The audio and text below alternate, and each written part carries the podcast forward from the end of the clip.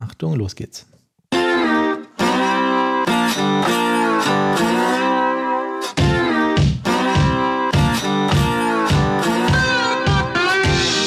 So, und jetzt geht's wieder los mit der Dev Couch.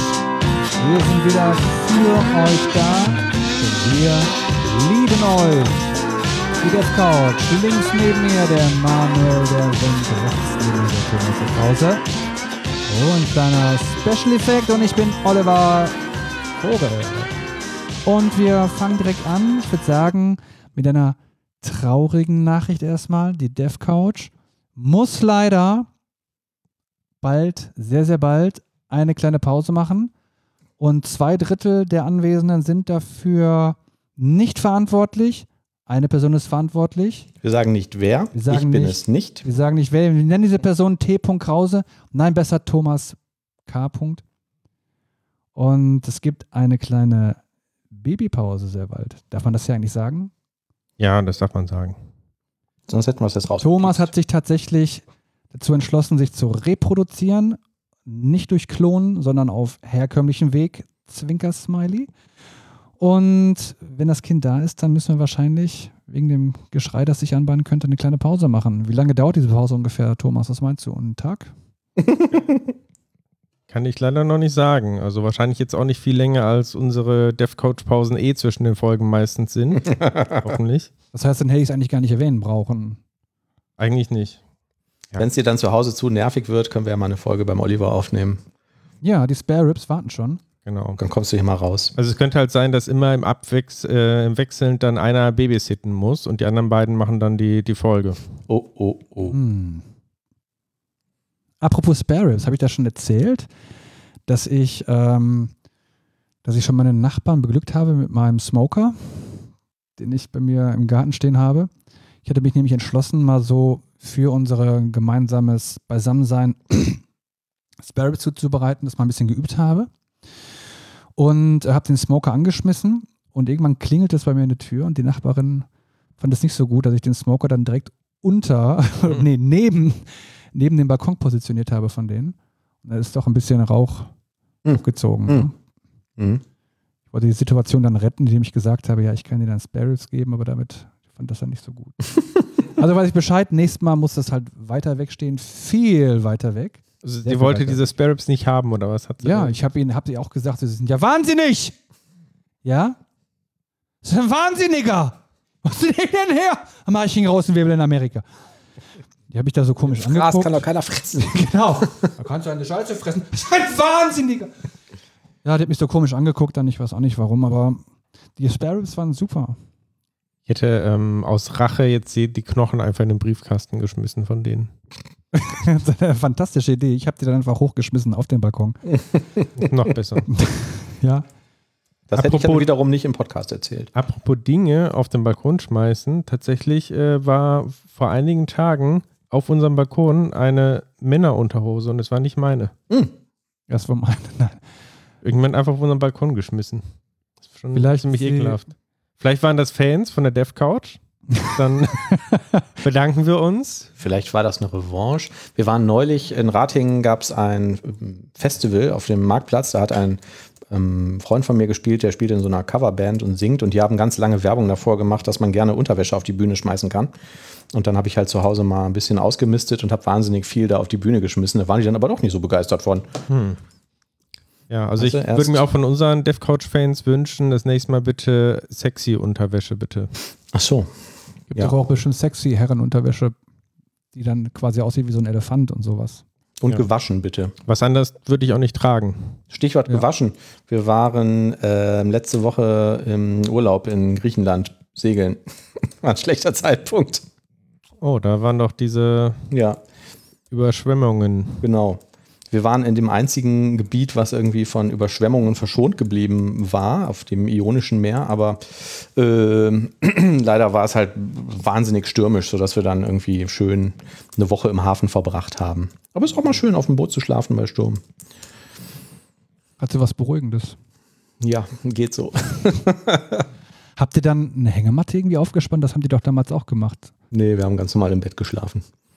Eine Hängematte ist ja dann der Effekt, dass das dann so irgendwie so ein bisschen so. Ähm, Mhm, stimmt, das tariert das ein bisschen aus. ja, ne? genau, dieses, Ja. so diesen Pendeleffekt. Nee, das sind ja ganz normale Schlafgelegenheiten an Bord. Wird ihr dann nicht schlecht oder ist euch dann schlecht geworden oder Nee. seid ihr völlig abgehärtet? Ja, das ist jetzt auch nicht so schlimm. Das Boot ist ja festgemacht. Also es hat ja, Ja, aber es wackelt. die Bewegungen haben ja Grenzen. Das Problem war eher halt äh, der Krach, ne? Also es ist einfach wahnsinnig laut, wenn er so stürmt und an den ganzen Klappert, ja, Booten im Hafen, genau, überall klappert irgendwas, überall ähm, stürmt es. Man hört halt so den Wind irgendwie überall durchpfeifen und ich so. finde das ja voll entspannt. Das finde ich entspannend. Ne? Mm, Ja, aber ab einer bestimmten Lautstärke ist es nervig. Ansonsten finde ich das auch entspannend. Aber ja, das war jetzt irgendwie strategisch nicht so gut. Habt Ja. ihr dem von dem ganzen Chaos und den Sachen da irgendwas mitbekommen? Oder Wir haben da gar nichts von mitbekommen. Also dieses Revier ist eigentlich so ein, ähm, wie sagt man, so ein Thermikrevier. Ne? Also das eigentlich äh, von der Lage her ist da so, so gut wie gar kein Wind. Und durch die Sonneneinstrahlung und durch die unterschiedliche Erhitzung zwischen Wasser und Festland entsteht dann halt mittags so meistens irgendwie so ein moderater Wind, so Windstärke 3 bis 4. Und toll ist halt, wenn die Sonne untergegangen ist, ist windstill. Was toll ist, wenn du in irgendeiner Bucht ankern willst oder sowas, was wir dann halt normalerweise machen. Aber da es jetzt halt die ganze Zeit gestürmt hat, ähm, hatten wir natürlich auch keinen Bock da drauf, weil dann ist das Stress. Ne? Dann muss auch immer einer irgendwie wach bleiben, gucken, dass der Anker hält und so. Ähm, ja, wir waren im Hafen, war auch schön. Vielleicht nächstes Jahr wieder. Ähm, völlig andere Frage. Kennt ihr Mario Kart? Selbstverständlich. Ich möchte äh, mit Freunden eine Mario Kart Weltmeisterschaft ähm, organisieren bei uns zu Hause und frage mich, wie macht man das wohl am besten? Also wenn man jetzt zum Beispiel, nehmen wir mal an, man hat jetzt irgendwie sechs, sieben Spieler und ähm, du kannst ja da maximal mit vier Leuten gleichzeitig fahren auf der, auf der Switch. Würdet ihr das so machen, dass es so Finals gibt, dass immer Leute ausscheiden oder so? Oder zählt man einfach Punkte wie bei, wie bei der Formel 1? Mm, Wie meinst du das mit Punkte zählen? Ja, also es ist ja bei dem Spiel auch so, wenn du Erster wirst, dann kriegst du irgendwie, weiß ich nicht, 25 Punkte oder so und der Zweite kriegt 50 Punkte und sowas. Und man könnte jetzt eigentlich ganz viele Rennen fahren und am Ende die Punkte zusammenzählen. Und dann irgendwie sagen, der, der die meisten Punkte hat, der ist Weltmeister. Was ich aber eigentlich auch immer ganz spannend finde, ist, wenn halt Leute ausscheiden über die Zeit und dann hat man irgendwie ein Halbfinale, ein Viertelfinale oder sowas. Ja, würde ich glaube ich eher machen. dann am Ende nur also noch- immer, ja? Du hast Mhm. vier Leute und dann die spielen vielleicht ein paar Runden und Mhm. dann die ersten beiden kommen irgendwie weiter und Ja. oder der letzte fliegt raus. Mhm. Und sollten dann am Ende vier Leute noch im Rennen sein oder nur noch zwei? Das ist eigentlich halt doof für die Leute, die ausscheiden, ne? Ja, kann man ja ruhig die vier, vier drin lassen, oder? Die besten vier. Ja, eigentlich schon, ne? Ja, ich weiß es nicht. Ich muss mir dabei mal irgendwie Regeln für ausdenken. Pokal? Da lädst du die ganze Welt quasi ein. Ähm, nee, man muss sich schon qualifizieren. Also der erste Schritt der Qualifikation ist, dass man von mir eingeladen wird. Und dann mal gucken, ne? Ja. Aber gibt es doch bestimmt auch schon irgendwo, oder? Weltmeisterschaft, eine offizielle in Mario Kart. Gute Frage eigentlich. Ich habe gehört, ähm, irgendwo hier im Ruhrgebiet oder sowas gibt es so eine Mario Kart Bahn in echt quasi irgendwie. Das ist quasi so eine, Wo man Schildkröten schmeißen kann? ja, so, so eine Kartbahn, aber du hast da irgendwie so, Pflanzen an der Seite. aber du hast halt auch so Power-Ups und so, wenn du drüber fährst, und das wird dann irgendwie alles so mit einem ähm, Beamer dann irgendwie so projiziert auf die Fläche und ähm, ist verbunden wohl mit den Autos, sodass die dann auch irgendwie, keine Ahnung, langsamer fahren, schneller fahren oder irgendwie ähm, aus dem, äh, ja, aus dem Tritt ja- kommen. Das ist ja irre. Ja. Wo ist das? Ich muss mal nachschauen. Ich habe es nur auf TikTok irgendwo gesehen, aber irgendwo in der Nähe. Also ich habe mich ja bei Super Mario Kart, habe ich mich mal gefragt, es gibt ja da an den Seiten immer so, äh, so Abkürzungen und sowas, die du halt nehmen kannst und so. Ne? Ja. Das dann irgendwie, ich habe das nie geschafft, da irgendwie hinzukommen. Gibt es da irgendwelche Tricks? Also es gibt auf jeden Fall, es gibt ein paar Abkürzungen, da kommst du nur hin, wenn du einen Turbo hast, den du im richtigen Moment einsetzen musst, um da irgendwie Ecken zu überspringen oder zu überbrücken zu können. Und was empfohlen wird, ist, ähm, es gibt so einen Ghost-Modus, wo du quasi alleine gegen die Zeit fährst. Hm. Und ähm, da kann man ganz in Ruhe sich genau angucken, wo diese Abkürzungen sind, weil du kannst dann überall anhalten und dir das irgendwie anschauen und so und dann halt gucken, wie du da hinkommst. Oder auch mal eine Strecke rückwärts fahren oder so, ne, um zu gucken, wo sind irgendwelche Ausgänge von Abkürzungen und wie kommt man da rein. So mache ich es zumindest. Wenn man so ein Geheimwissen mit sich trägt, dann ist man doch eigentlich unbesiegbar. Das Ja. wissen nur die wenigsten. Es gibt auch eigentlich. YouTube-Videos, ähm, wo Leute irgendwie, also du kannst ja verschiedene Kart- äh, und Reifen- und Flügelkombinationen und so musst du dir ja auswählen. Und die sind wohl tatsächlich ähm, unterschiedlich. Ne? Also die haben unterschiedliche Haftungen und so. Und es gibt zwei, drei Karts, die einfach die schnellsten sind oder zwei Kombinationen, die die schnellsten sind. Das ist natürlich schon ein Vorteil, wenn man das äh, weiß. Oder was heißt die schnellsten? Die haben dann einfach den besten Kompromiss aus Kurvenlage und ähm, Traktion oder Beschleunigung oder Topspeed oder so. Gibt es da noch irgendwelche Tricks, wie man am besten die Gegner von der Bahn rammt? Es gibt auf jeden Fall, wa- was ich ganz interessant finde, ist, wenn du so ein, du sammelst jetzt diese, diese, diese komischen Würfel ein und dann kriegst du ja quasi zufallsmäßig irgend so ein Extra. Ne? Also zum Beispiel so eine Schildkröte, die du schmeißen kannst oder sowas. Und was du da bekommst, ist abhängig davon, wie groß der Rückstand zum Führenden ist. Ja. Ähm, und dann gibt's halt, also es gibt auch so Tabellen, wo Leute das irgendwie rausge, rausgefummelt haben. Ne? Also wenn du halt Erster oder Zweiter bist und keinen großen Rückstand hast, dann kriegst du bestimmte Extras halt überhaupt nicht, damit das Feld immer möglichst dicht zusammen bleibt. Also sowas gibt's, das fand ich eigentlich irgendwie ganz interessant. Ähm, ja, es gibt schon eine ganze Menge Tricks. Es gibt halt YouTube-Videos drüber, wie über alles. Ne? Dann habe ich heute Abend noch was zu tun. Ja, Ich glaube, Ja, Ich möchte gegen meine hier, Tochter gewinnen. Ich glaube, wir sitzen hier neben dem nächsten Weltmeister im Mario Kart, kann das sein? Also bei den Spielen, die wir jetzt bisher immer gemacht haben, war ich eigentlich meistens immer nur Dritter oder so. Hm. Ich weiß auch nicht, wie die anderen das machen, weil da sind teilweise Leute bei, die haben noch nie Mario Kart gespielt, aber die können das trotzdem ziemlich gut. Ja, dann gibt's, es gibt auch hunderttausende Tricks, ne? Also irgendwelche bestimmten Bewegungen, die du machen musst und so, um irgendwie um die Kurven zu sliden und keine Ahnung. Ja, deswegen frage ich ja nach den Regeln. Ich möchte die Regeln natürlich schon irgendwie so gestalten, dass ich am Ende gewinne. Ja, kannst du sagen, der drittbeste Gewinn. Sehr gut. Das, das ist eine Idee, ja. Das sage ich aber erst am Ende, ne? Wenn das. Ja. oder, oder du denkst dir so ein super kompliziertes äh, Punktesystem aus, wo es dann für alle möglichen Sachen noch extra Punkte gibt, so ähm, 100 Punkte für Gryffindor mäßig. Und dann machst du das so, dass du am, am Ende die meisten Punkte bekommst. ja, Irgendwie wegen sowas wie Fairness oder sowas. stimmt, ja. Und äh, stylisch, ne? Also gutes Aussehen. Die dunkelsten Haare, keine Ahnung, kann man sich alles Mögliche ausdenken, was irgendwie so random ist. Hat man ja früher in der Formel 1, glaube ich, auch so gemacht. Naja, lasst uns mal zu den Themen der Sendung kommen. Ich habe gehört, Visual Studio für Mac ist tot. Ja. Sind Tja. wir alle traurig? Schade. Gab es überhaupt noch Benutzer für? Ich habe nicht die geringste Ahnung. Ich habe das auf dem Mac installiert, weil da wie bei Windows dieser Visual Studio Installer dabei ist. Und der aktualisiert halt einfach immer die ganzen SDKs und so automatisch, wenn man den startet. Das macht es halt nicht so mühsam, das immer runterzuladen und so und dann irgendwie von Hand zu aktualisieren, wenn es ein Update gibt. Aber das Visual Studio selbst habe ich auch einfach nie benutzt. Ich finde es halt irgendwie schade, ne? Die haben ja dieses, das basierte ja, glaube ich, auf diesem, wie hieß das, Xamarin Studio und dann haben die das ja aufgekauft, das Unternehmen, und das dann als Visual Studio for Mac gelabelt. Dass sie jetzt sagen, wir stampfen das ein. Schade. Ich dachte, die bauen das ein bisschen aus. Schon ein bisschen traurig. Auf der anderen Seite ist wahrscheinlich egal, die Leute, die .NET unter Mac entwickeln, werden wahrscheinlich sowieso Wider verwenden. Ne? Ja, Oder? also? Ryder hat auch ähm, darauf reagiert und hat irgendwie ein, äh, Rabatte angeboten. Jawohl. Also JetBrains of Ryder. Ja. Ja, ansonsten Microsoft empfiehlt natürlich die eigenen Produkte wie Visual Studio ähm, Code oder auch äh, eine eigene DevBox, die dann natürlich mit Windows läuft und Mhm. das richtige Visual Studio haben kann. Ja. Ja, ja. Ach, ich weiß auch nicht. Ich meine, da kauft man sich dann vielleicht so ein Gerät, was irgendwie relativ schnell ist und vielleicht irgendwie viel RAM hat und so und dann dampfen die das ein. Ja. Ich weiß auch gar nicht, wie das eigentlich featuretechnisch ist. Also, wenn ich WPF oder äh, WinForms oder so machen will, funktioniert das mit Wider alles? Weiß ich nicht. Ich mache sowas ja nicht. Aber ich hätte jetzt schon erwartet, dass das mit Visual Studio für Mac ganz okay funktioniert. Du hast auch ehrlich gesagt nie ausprobiert. Ich weiß es auch nicht. Also es gibt ja für Wider auch offizielle Plugins von Microsoft, wie zum Beispiel dieses Microsoft Azure Plugin und so, ne, mit dem man viel Zeugs machen kann. Also so Deployment für von Azure Functions oder so aus Wider heraus.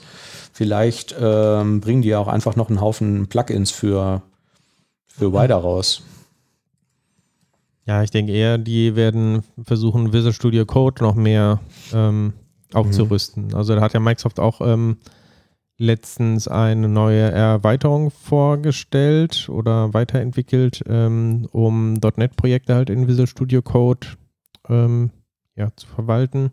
Ich habe mir die jetzt noch nicht selber angeguckt, aber nachdem was ich verstanden habe, ist dann dieses Projektsystem auch deutlich mehr integriert. Also du kannst dann quasi wirklich Solutions irgendwie da auch aufmachen. Das ist entsprechend dann äh, wohl auch so dargestellt im, äh, im Explorer, dein Visual Studio Code. Mhm. Ähm, ja, und allgemein soll halt die .NET-Unterstützung da, da wachsen. Aber ich lese gerade übrigens, ja, JetBrains Rider unterstützt die Entwicklung von WinForms-Anwendungen und bietet sogar einen UI-Designer dafür. Ach. Sagt, sagt ChatGPT und das ist halt Stand 2021, also würde ich sagen, ja. Mhm. Vertraust du ChatGPT da? Ja, also dafür schon. Ja gut, andererseits wahrscheinlich auch scheißegal, ne? wer baut schon auch Windows Forms Anwendungen? Bin noch blöde. Bin noch, bin noch bekloppt der, dieser Welt. Weiß ich jetzt nicht. Naja. Sollen die mal machen, wie sie meinen. Genau, die da oben. Ja. Ich finde es halt immer schade, wenn man irgendwie sowas aufkauft und dann irgendwie eindampft. Ne? Das ist irgendwie wie bei Electronic Arts, dem Spielehersteller, die immer die anderen Hersteller kaufen und Das die Serien nicht traurig. fortsetzen oder nur das noch Ramsch machen oder so. Ja. Sollen sie mal machen, wie sie meinen. Von mir aus. Haben wir noch andere News? Ähm, es gibt mal wieder Updates zu .NET 8. Ah, da ja. ist jetzt der erste Release-Kandidat draußen. Jawohl. Das heißt, es dauert auch nicht mehr so super lange. Angekündigt ist es ja für November. Da gibt es, glaube ich, .NET Conf oder was das war. Irgendeine Konferenz auf jeden Fall, Mhm. wo es dann veröffentlicht wird. Es gibt jetzt nicht so wahnsinnig viel neue Sachen in Release-Kandidats. Das haben die auch so ein bisschen an sich. Im RC1 bei .NET, äh, das Einzige, was ich da einigermaßen interessant noch fand, war, dass man jetzt ähm, auch Streaming-Deserialisierung machen kann von iAsync Enumerable. Also äh, stell mir vor, ich äh, rufe irgendwie eine API oder so auf und die gibt mir jetzt, ein, weiß nicht, megabyteweise irgendwelche Einträge zurück. Mhm. Da möchte ich ja vielleicht nicht die ganze Antwort abwarten, bevor ich anfange, die Daten zu verarbeiten. Mhm.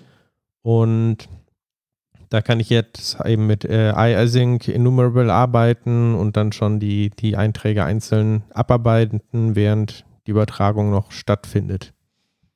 Mhm. Cool. Genau. Also ich, Ja. soweit ich weiß, ging das bei Serialisierung schon länger, aber die Serialisierung war scheinbar neu. Wusste jetzt auch nicht mehr, aber Ja.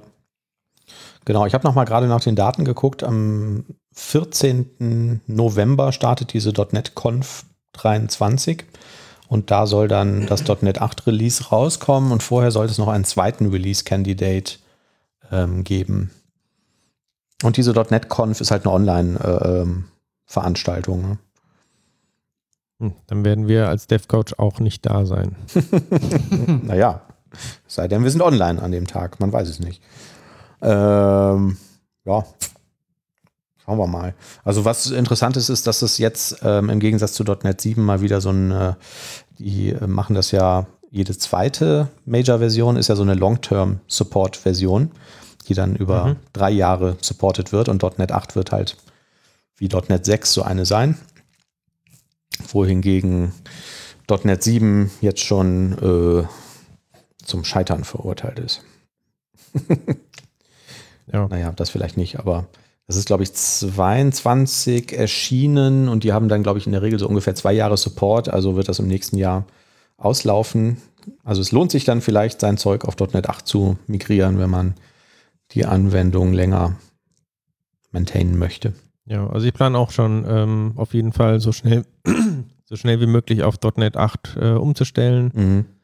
Ähm, ich finde besonders interessant diese Native AOT-Geschichten, die die Anwendung ja deutlich schneller machen sollen, nochmal oder auch die Startzeiten verringern sollen. Ja, Wird sicherlich eine Herausforderung, ein größeres Projekt darauf im Nachhinein umzustellen, weil muss ja sehr viele Sachen beachten da, was so ähm, Reflection angeht, etc. mhm. Ähm, das Ziel ist ja da auch, dass möglichst viel quasi von deiner Anwendung und den verwendeten Bibliotheken so weggetrimmt werden kann, also dass es gar nicht erst ähm, mit äh, kompiliert wird. Mhm. Genau, da muss man eben sehen, wie das funktioniert. Aber es ist halt in .NET 8 auch deutlich einfacher gemacht worden. Ich wollte jetzt demnächst, vielleicht, wenn die äh, DevCouch in der Herbstpause dann ähm, ist, mir mal Maui ein bisschen anschauen. Da gibt es ja jetzt auch wieder ein großes Update mit .NET 8. Also nur mal so Interesse halber.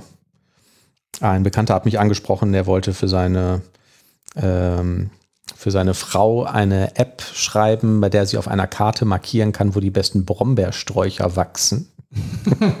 Sehr schön. um die im, im Jahr drauf wiederzufinden. Und äh, das ist auch ein witziges Projekt, habe ich mir gedacht. Und das wird ja Klassik noch klassisch mit äh, einer. Ähm Ja, das würde ich gerne mal mit Maui ausprobieren und dann halt als, als äh, Android- oder iOS-Anwendung oder so auf ein, auf Mhm. Telefon kriegen. Ne? Genau. Das bietet sich ja dafür vielleicht an. Also zumindest werde ich mal so ein paar Tutorials durch, durchklickern. Weil sie könnte natürlich auch ähm, Google Maps einfach verwenden. Ne? Da gibt es ja auch so Custom-Karten. Ja, ach komm. Kannst du einfach eine Anwendung geben, da machst du dann so ein, äh, so ein Browser-Control drauf, wo du einfach Google Maps reinlädst. Ja. So habe ich mir das auch gedacht. Dann stellst du das in den App Store. Brombeer Map. Ich weiß auch ehrlich gesagt gar nicht. Ich höre immer den Lage der Nationen Podcast, Hörempfehlung. Und einer der beiden Hosts äh, habt ja auch diese, diese App Map Alarm, die er immer ähm, bewirbt. Äh, ich weiß gar nicht, ob das nicht auch so eine Anwendung ist dafür. Aber mir geht es ja nicht darum, diese Anwendung zu haben, sondern einfach mal irgendwie mit Maui ein bisschen rumzuspielen und zu gucken, wie das eigentlich funktioniert. Ja, klingt auch gut. Ja, äh, ansonsten neben .NET 8 äh, RC1 ist natürlich auch ASP.NET Core RC1 rausgekommen. Da kann ich aber jetzt wirklich gar nichts äh, Neues zu berichten. Also es war, klang irgendwie alles recht langweilig. Die großen News sind ja quasi schon äh, in den Preview-Versionen rausgekommen und da hängt halt auch vieles an diesem äh, Native AOT zum Beispiel. Mhm. Genau, und halt sehr, sehr viel immer ähm, zu Blazor. Da ist tatsächlich auch was im Release-Kandidat drin gewesen, aber Blazor, es geht mir so wie bei dir Maui, da habe ich keine Ahnung von und äh, auch noch nicht so das Interesse gehabt, mich da einzuarbeiten. Wir haben jetzt im Projekt einen Werkstudenten, der eine Anwendung mit Blazor geschrieben hat, so eine ähm, Tooling-Backend-Hilfsanwendung, die wir dann verwenden und erweitern möchten. Also wahrscheinlich ähm, werde ich mich sowieso irgendwann damit beschäftigen müssen. Ähm, mal schauen, ja, aber ich kenne mich da auch nicht mit aus. Ja. Aber am Ende ist ja alles irgendwie auch das Gleiche, ne? In diesem, bei diesem Frontend-Geraffel, oder? Genau, und damit kommen wir zu meinem Lieblingsthema äh, von heute, nämlich dem alljährlichen ähm, .NET Performance Post. Oh yeah. Jetzt wird's, jetzt wird's richtig, jetzt wird's richtig spannend. Sag mal, haben die .NET jetzt noch schneller gemacht? .NET äh, wird mit .NET 8 noch schneller.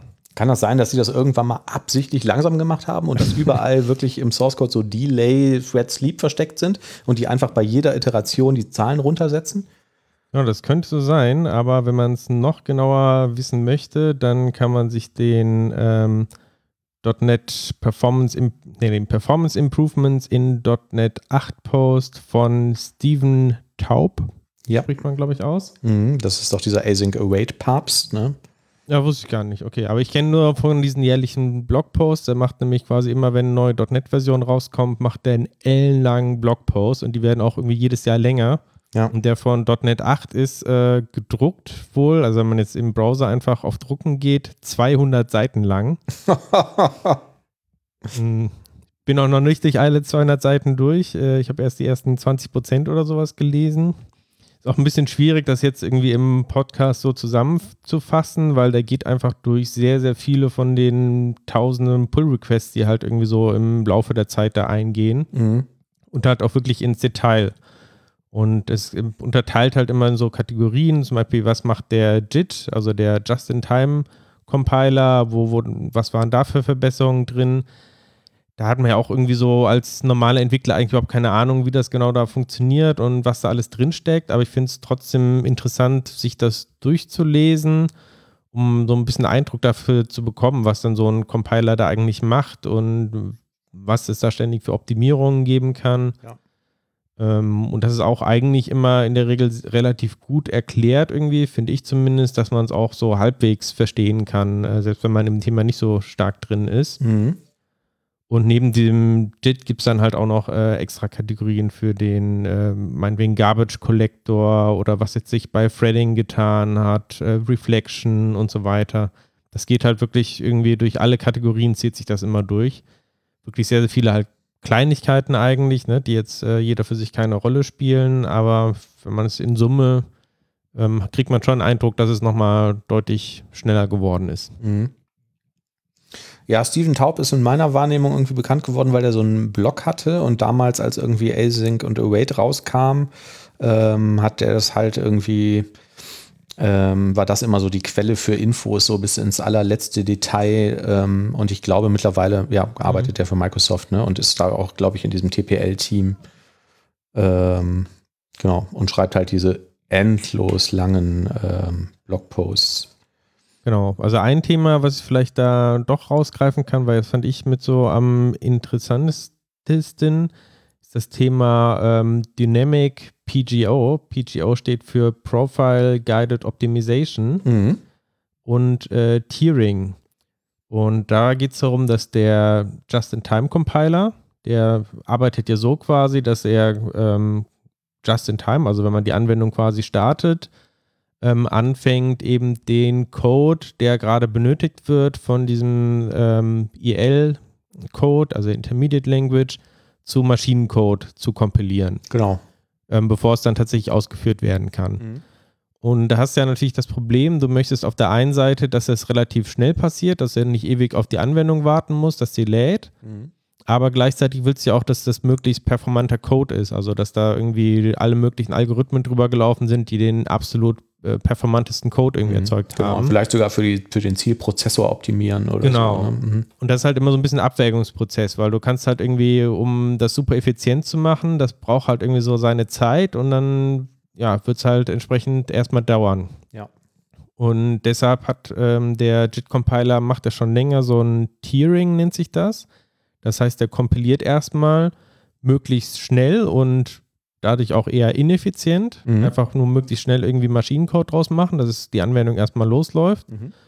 Und dann im Laufe der Zeit quasi, besonders bei Methoden, die häufig benutzt werden, ähm, werden die dann nochmal kompiliert, möglichst effizient und dann umgeswitcht quasi auf die effizientere Variante. Ach cool.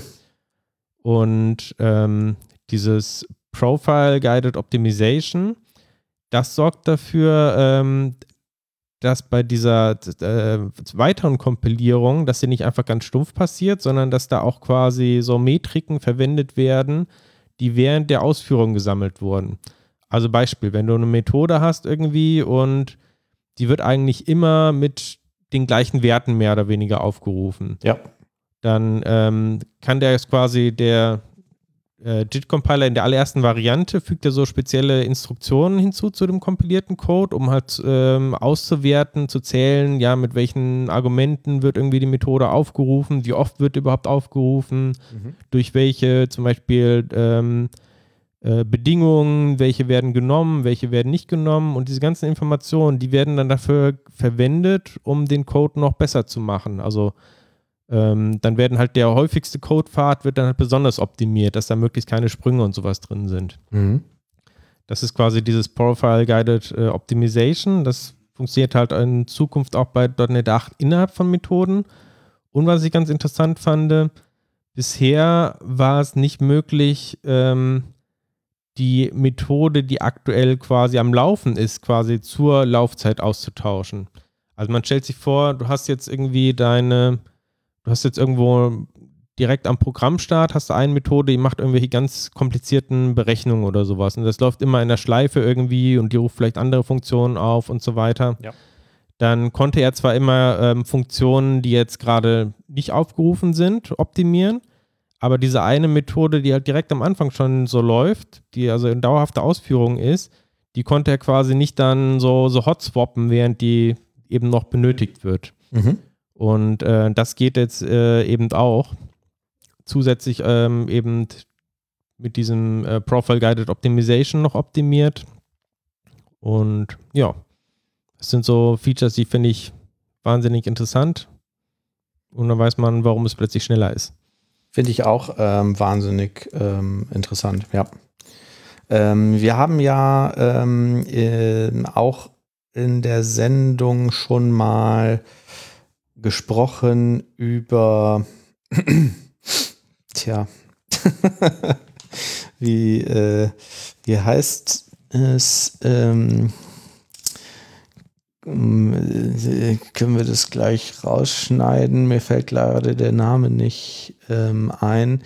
Open Telemetry.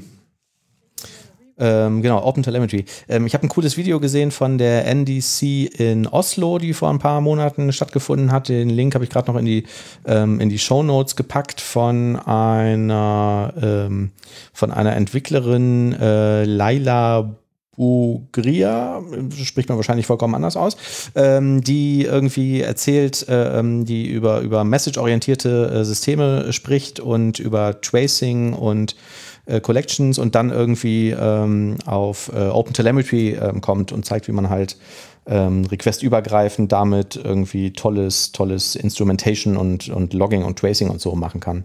Äh, fand ich einen ganz tollen ähm, Vortrag. Den Link gibt es in den Show Notes. Ist so ein YouTube-Video, geht irgendwie eine Stunde ungefähr. Ja, super. Ähm, ja, fand ich auch sehr, sehr cool. Ja, auch das ist ja jetzt ähm, deutlich äh, besser in ASP.NET Core ähm, out of the box integriert. Äh, genau, ja, ja. Und ja. da soll die Reise ja generell hingehen, ne, dass irgendwie alles auf äh, OpenTelemetry supportet. Ähm, die geht dann auch so ein bisschen darauf ein, dass in dem OpenTelemetry Standard ähm, ähm, gibt es leider ein paar oder Microsoft benennt halt Sachen anders, als die in dem OpenTelemetry Standard äh, benannt sind. Und das äh, bereitet sie auch irgendwie sehr schön auf, damit man irgendwie da nicht vollends verwirrt. Ähm, Weil tatsächlich, das, das ist eine der Sachen, die ich jetzt nicht genannt hatte, aber in ASP.NET Core RC1 in der Release Note steht drin, dass sie sehr viele dieser Metriken jetzt umbenannt hätten, um besser dem Standard zu entsprechen. Also ah. vielleicht sind einige der angesprochenen ja. Sachen dann damit äh, schon gelöst. Ja. Ich habe es mir jetzt leider auch im Detail nicht aufgeschrieben, was die da wie nennen. Also wenn man, äh, wenn man das sieht, dann ähm, wird der Zusammenhang irgendwie klar, aber wenn man es halt nicht weiß, dann ist natürlich doof. Ja, aber der Vortrag ist ähm, echt toll, war ich sehr beeindruckt von. Ich glaube, die arbeitet bei ähm, ach, auch so einer Firma, ich habe heute irgendwie Namensfindungsschwierigkeiten, die ähm, ähm, äh, bei End-Service Bus. Genau, also bei so einem äh, ähm, ja, äh, Message Queuing ähm, Produktanbieter und da in irgendeinem Support-Team, die halt Unternehmen äh, unterstützt bei der Implementierung von irgendwelchen Lösungen mit End-Service Bus. Und ähm, ja, die hat auf jeden Fall Ahnung. Das ist ein sehr cooler Vortrag. Ja, cool. Genau. So, haben wir noch Themen? Ich habe keine Themen mehr. Mist. Wir können verraten, was gleich zu essen kommt. Ähm, ich habe es ehrlich gesagt schon wieder vergessen. Du hast vergessen, dass wir indisches Essen bestellt haben. Ach, wir das haben indisch wirklich, bestellt. Ah, schön, ja. Das mhm. ist wirklich ja. bedenklich. Mhm. Thomas, also. Thomas hat uns verraten, dass er dann drei Tage lang nicht schlafen kann, wenn er was Genau, Thomas hat das Problem, irgendwie wirkt für ihn dieses indische Essen so wie Koffein, aber er hat gesagt, hey, wir machen das einfach mal. Die Amaya, also seine, seine ähm, Freundin wollte das halt. Und er hat gesagt, so, hey, er kann ja genug schlafen, wenn das Baby halt da ist. ja. Das hat für mich natürlich völlig eingeleuchtet. Ne? Also das macht sehr viel Sinn. Ich als Vater weiß natürlich, da genau. sehr viel Wahres dran. Dann ist ja Elternzeit, dann kann man sich ruhig entspannen. Genau, und genau, dafür ist die Elternzeit. Genau, dafür ist sie auch da. wirklich da, das stimmt. Ja, ja, ja. dass man Haben endlich mal begriffen. alles bei Netflix wegbinscht, was da noch ja. äh, ungeguckt äh, schlummert. Ne? Ja. Gibt es eigentlich gute neue Serien? Also da kommt jetzt am 21.09. kommt äh, eine neue Staffel von einer Anime-Serie, auf die ich warte, Kengan Azushi. Ich weiß nicht, ob du das gesehen hast, Thomas. Nee, Gibt es einen amerikanischen Namen dazu? Nee. Dann nicht. die freue ich mich schon. Da warte ich schon einige Jahre drauf. Aber ich glaube, das ist nicht so dein Ding. Obwohl du so ein bisschen aussiehst wie der typische Naruto-Gucker. Nee, äh, ist glaube ich nicht mein Ding. Ich habe jetzt gehört, dass es von RTL eine Produktion gibt, eine so eine Fictional, ne, was heißt Fictional? Nee, wie nennt man sowas? Also eine Serie, die auf wahren äh, Tatsachen ähm, beruht über die Entstehung vom Wacken-Festival. Und das soll unheimlich schlecht sein. Ich habe hab auf Twitter gelesen, es gibt wohl eine neue Anime-Serie, da ist der Protagonist ein Verkaufsautomat. Der kann sich auch nicht bewegen oder sowas. Ja. Der wird dann immer nur so rumgetragen quasi. Ja. Von, von der, einer Prota der anderen Protagonistin, die irgendwie so super stark ist. Mhm. Klingt das so nach was, was du dir ansehen würdest, Oliver? Ja, also ich habe letztens auch angefangen, eine Serie zu gucken von einem Typen, der wiedergeboren wurde als Schwert. also das ist genau mein Ding eigentlich, ne? Ich fand das schon, also die Idee fand ich ein bisschen äh, interessant irgendwie, ne? Ich meine, hey, wer kommt auf so einen Shit? Nicht mal ich. Ähm, ich habe auch noch ein ganz interessantes Thema. Welche Serie denn? Äh, keine Serie, Oh. ähm, viel besser, das echte Leben. Michael Wendler Ja. ist verheiratet mit einer Frau, die sich Laura Müller nennt. Ja, ja. Sind beide irgendwie wohl in Ungnade gefallen, nur weil sie irgendwie eine äh, äh, Weltverschwörung äh, vermutet haben und ähm, keine Ahnung, wilden Verschwörungs. Ja, aber, Das ist ein ganz aber die haben doch irgendwie so jetzt um Verzeihung gebittet und gebettelt, irgendwie, dass sie wieder zurück ins Fernsehen dürfen oder so, oder? Ja, ähm, dann wurde, glaube ich, auch irgendwas, irgendwas damit angekündigt und dann gab es irgendwie wieder so einen riesen Shitstorm, dass der produzierende Sender das dann, glaube ich, auch nie ausgestrahlt hat oder so. Und jetzt brauchen die aber wohl Geld. Und was macht man, wenn man Geld braucht? Wir drei wissen es natürlich, man gründet einen Podcast. Und diesen Podcast kann man jetzt abonnieren und es kostet 30 Euro im Monat. Aha. Das fällt mir gerade so ein, weil ähm, das dann damit, glaube ich, teurer ist als Amazon Prime, Netflix und Disney Plus zusammen. Und ähm, das finde ich schon irgendwie, ich weiß nicht, ob das für uns ein Geschäftsmodell ist.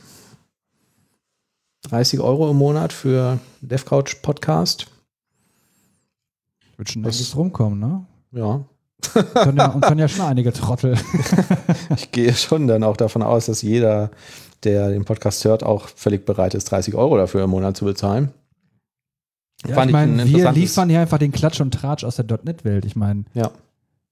es gibt niemand, der sich so lange gehalten hat wie uns, ne? Ja. Wir könnten das ja anbieten auf OnlyFans oder so. Mhm.